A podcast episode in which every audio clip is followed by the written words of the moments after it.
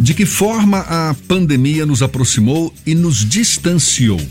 Essa é uma das indagações que vão ser discutidas durante a Festa Literária Internacional Viva Livro Literatura como Acolhimento. Evento online gratuito que vai ser realizado agora em março, entre 24 e 27 de março. Uma das curadoras do evento, a sócia fundadora da Solis Luna Editora, Valéria Pergentino, é nossa convidada, é com ela que a gente conversa agora. Seja bem-vinda. Bom dia, Valéria. Bom dia. É, bom, é o Jefferson. Agora é Jefferson. Bom dia, Jefferson. Bom dia a todos os ouvintes. Prazer tê-la aqui conosco. Parabéns desde Muito. já pela iniciativa. Vão ser quatro dias, não é? De conversas literárias, oficinas, está previsto também contação de histórias, feira de livros com lançamentos exclusivos. Qual a principal reflexão que você espera obter com a realização desse encontro, Valéria? Reflexão ou provocação?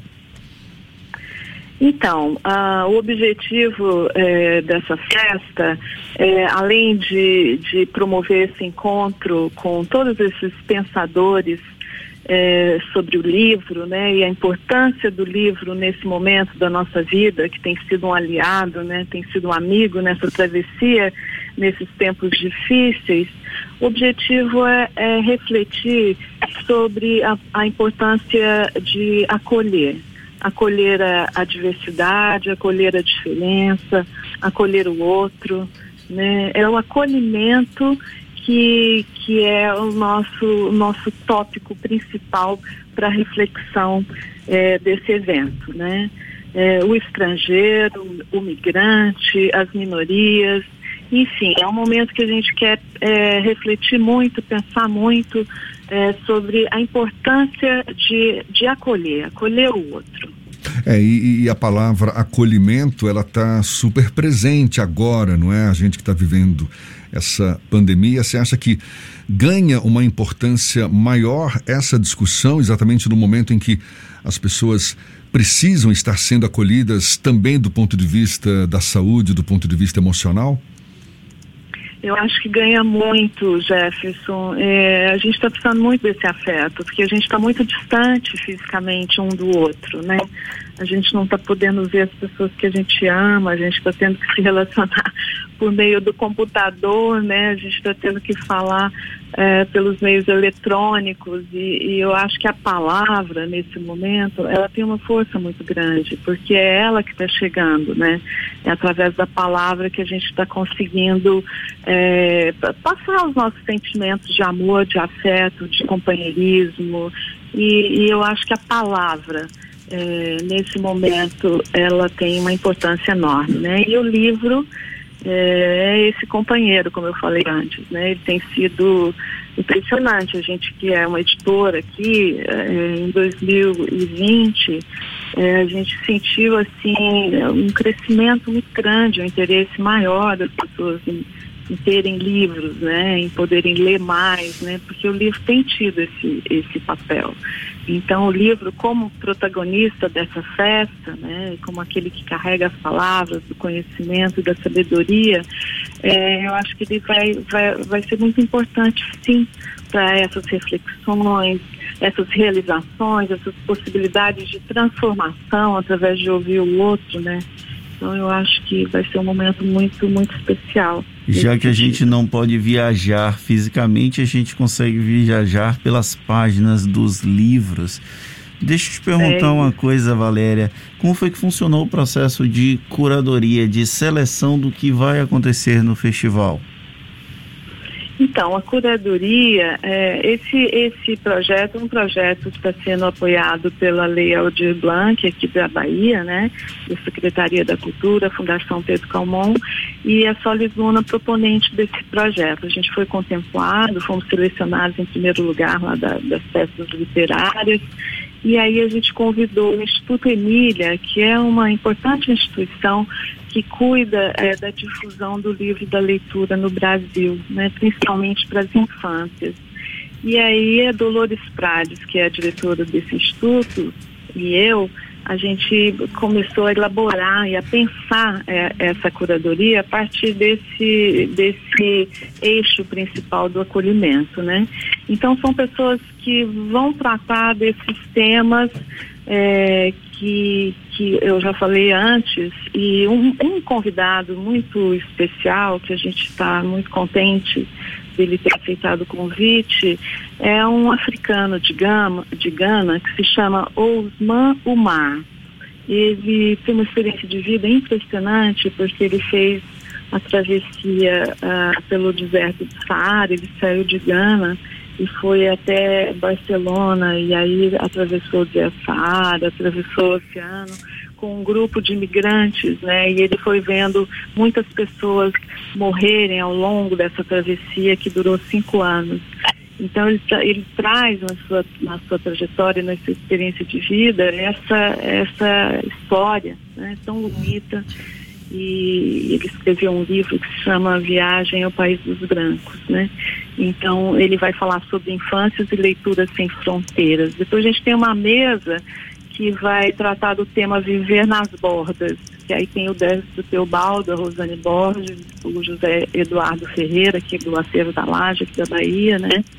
A gente vai ter uma mesa para falar também sobre as diferenças, né? Sobre é, pessoas com diferentes capacidades, chama Somos Todos Iguais e Diferentes. É nessa linha, a gente vai falar sobre a escola e a literatura como refúgios, é, sobre a, a, leitura e a escrita, né, como forma de acolhimento, sobre as comunidades leitoras inclusivas e criativas, e, e, também por um mundo sem fronteiras, né, que aí é um fechamento com Alberto Acosta, que é um economista, um pensador político do Equador, e o Ailton Krenak, né. Então a gente vai é, conduzir dessa forma. Além disso, a gente está pensando, é, vai ter oficinas, né, com a Goya Lopes e com a Neide Almeida. A Goya vai, vai fazer uma oficina sobre ilustração, né, criação de ilustração. A Neide Almeida é qual o lugar da literatura negra em seu repertório de leitura, né. E, e, um, e estamos organizando, que é muito importante enfatizar aqui, é, um concurso literário para estudantes das escolas públicas da Bahia. Quem, quem eu sou no mundo é o tema do, do concurso. É um pouquinho disso, disso tudo aí, nosso evento. Pelo que você falou, a proposta é trazer assuntos também de minorias, relacionados especialmente com a questão das migrações, de povos e de culturas distintas. A escolha desse tema foi por conta do atual contexto que nós vivemos de intolerância? Sim, é, exatamente. Também por isso, porque são temas urgentes que precisam ser tratados, que precisam ser discutidos.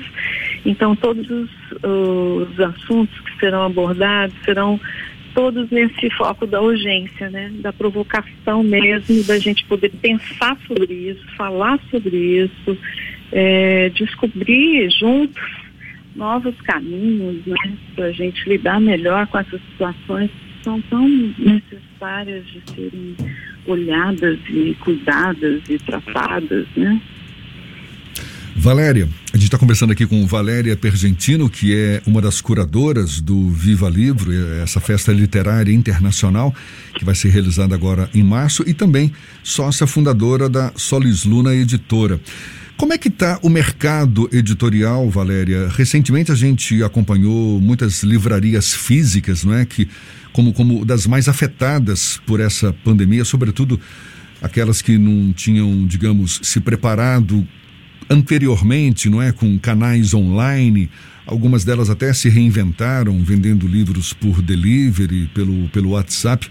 Como é que você avalia o atual momento do mercado literário aqui, em particular na Bahia?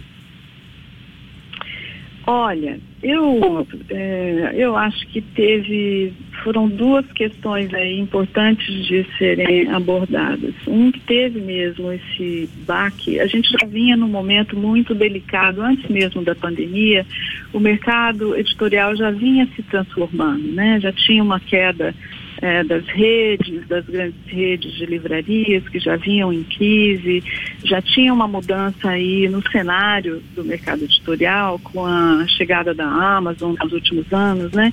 Então a gente já estava num processo é, de mudança desse mercado. Quando começou a pandemia, é, essas livrarias que tiveram que fechar as portas mesmo, porque não teve outra alternativa, e como você disse, que não estavam preparadas para o e-commerce, essas sofreram um baque muito grande. Muitas fecharam, inclusive. Aqui em Laura de Freitas, é, fechou uma livraria meio antes mesmo de começar a pandemia, fechou e agora já tem outra fechando aqui na região onde a gente está. Então essas livrarias elas estão com muita dificuldade porque a livraria precisa do, do leitor ali presente, né? E quem não se preparou para o e-commerce está sentindo. Por outro lado, houve um crescimento enorme do, da venda de livros pela internet. Isso foi visível. E a gente aqui na, na editora, a gente tem uma loja online, né? E a gente percebeu esse crescimento, assim, grande, foi, foi forte esse crescimento online. E também pelas, pelas redes online das outras livrarias, né? Isso também houve um crescimento e, e, houve também um crescimento importante aqui de registrar do livro digital, que vinha caminhando a passos muito lentos no Brasil e que na pandemia deu um salto. Assim, houve uma demanda nesse sentido, as editoras que não tinham seus catálogos convertidos tiveram que, começar a fazer isso, né? A gente já vinha convertendo o nosso catálogo para livros digitais, a gente teve que acelerar esse processo durante a pandemia e houve também aí um aumento de venda de livros digitais. Até porque o livro digital hoje ele é lido no celular, em vários, no tablet, no computador, e as pessoas estão lendo de diversas maneiras, né? Então, eu sinto que houve um crescimento, mas ao mesmo tempo teve sim um baque fortíssimo nas livrarias. E essa possibilidade de se reinventar, por um lado, é muito positiva, né? Porque faz a gente pensar de, de diversas maneiras diferentes como, como enfrentar tudo isso, né? Valéria. Dá uma força. Como é que você avalia a, a receptividade do mercado para novos autores? Existiria, por exemplo, algum gênero literário que seja mais é, é, bem visto pelo mercado? Ou, enfim, como é que você avalia? Olha, um, gênero literário bem-vindo no mercado, não consigo muito responder essa sua pergunta especificamente, porque no caso isso vai muito de linhas editoriais, né? As editoras elas trabalham com linhas editoriais, algumas com nichos, a Solizona é generalista, a gente trabalha com livros de, de vários gêneros. Então, é, se o título é bom, se é um bom tema e é um bom assunto, seja ligado à história, à memória, seja romance é, ou contos, a gente vai publicar. Então, o que, o que vai definir é, eu acho que é a linha editorial. Então é importante os novos autores prestarem atenção é, nas editoras que eles vão procurar essa linha editorial que a editora percorre. Então, por exemplo, uma editora que não publica poesia dificilmente vai aceitar um original que seja poesia. Mas existem várias editoras que só publicam poesia, então essa é a editora ideal para aquele autor publicar. Então, eu acho que não é assim um gênero em evidência, mas sim saber de uma forma mais assertiva qual editora buscar, né, esse, no caso dos novos autores. E você percebe as editoras locais investindo em novos talentos?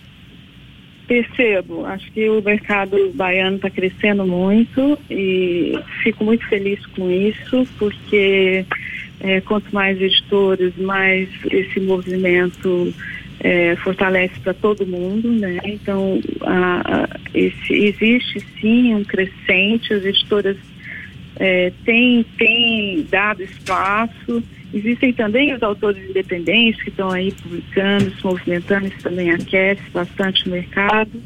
E, e essa chegada dessas, dessas novas editoras com novos autores é, é, muito positivo, né? Porque fortalece bastante. Para a gente encerrar, ah, Valéria, é, é, qual o caminho para esse novo autor, esse jovem autor, ter o seu livro publicado? É, é, é, bater na porta mesmo de uma editora, chegar lá com o seu original? Qual é o caminho para conseguir a, a publicação de um livro? Olha, é isso que eu falava antes. A gente recebe muitos originais. Os editores, de uma forma geral, recebem muito original. Então, o que vai é, fazer com que esse original seja lido e é, olhado com atenção na editora é se esse original tem a ver com esse, essa linha editorial que a editora publica. Então, assim, não adianta o autor é, sair espalhando o livro dele para tudo que é editora. É, isso não é muito uma forma que vai que vai ter, ter uma atenção especial de uma editora específica, mas ele deve olhar o catálogo dessas editoras, perceber com qual qual editora o título que ele está publicando dialoga e a partir daí ele quando escrever para a editora ele falar sobre isso. Ele fala olha eu pesquisei a sua, a sua editora eu vi que tem livros que dialogam com o meu título, por isso, por isso, por isso. Aí se já, é, o autor já entra de uma outra forma na comunicação com a editora, né?